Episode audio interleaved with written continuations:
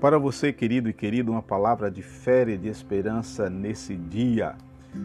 O Salmo de número 59 também é um salmo do rei Davi, e ele também foi composto no momento e num, numa ocasião de muita tribulação que esse servo de Deus enfrentou. Novamente, Davi manda os seus soldados para que sitiassem a casa de Davi para que pudessem matá-lo, e Davi suplica a Deus, busca a Deus em prol da sua libertação. Se você ler os versos de número 1 até o verso de número 8, você vai ver que Davi descreve toda essa perseguição, tudo que esses homens procuram fazer com as suas vidas, são com a sua vida, são os seus inimigos que estão contra ele ele diz no verso 6, por exemplo, ao anoitecer, ao anoitecer uivam como cães à volta da cidade, alardeiam de boca em seus lábios a espada.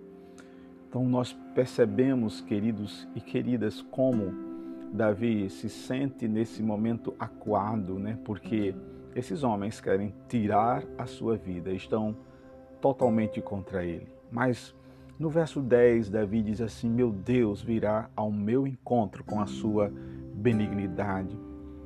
Percebemos mais uma vez essa confiança que Davi tem na benignidade de Deus, sabendo que Ele é o Deus eterno e poderoso que poderia vir ao seu encontro. E no verso 16, ele ratifica esse pedido ao Senhor e a sua confiança no Deus eterno e poderoso quando ele diz: Eu, porém, cantarei a tua força. Ele crê na força e no poder do Senhor. Ele diz: Pela manhã louvarei com alegria a tua misericórdia, pois tu me tens sido alto refúgio e proteção no dia da minha angústia.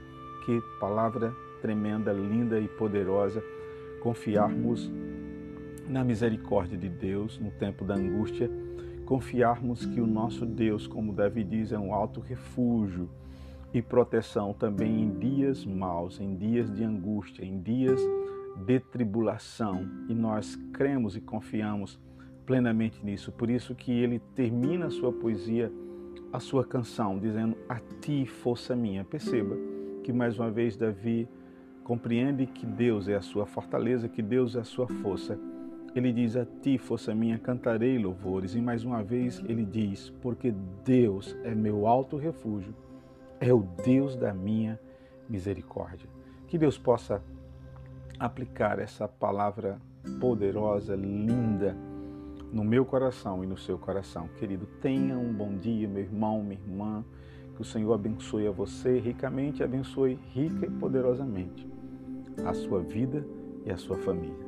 Fiquem com Deus, um cheiro muito grande no coração.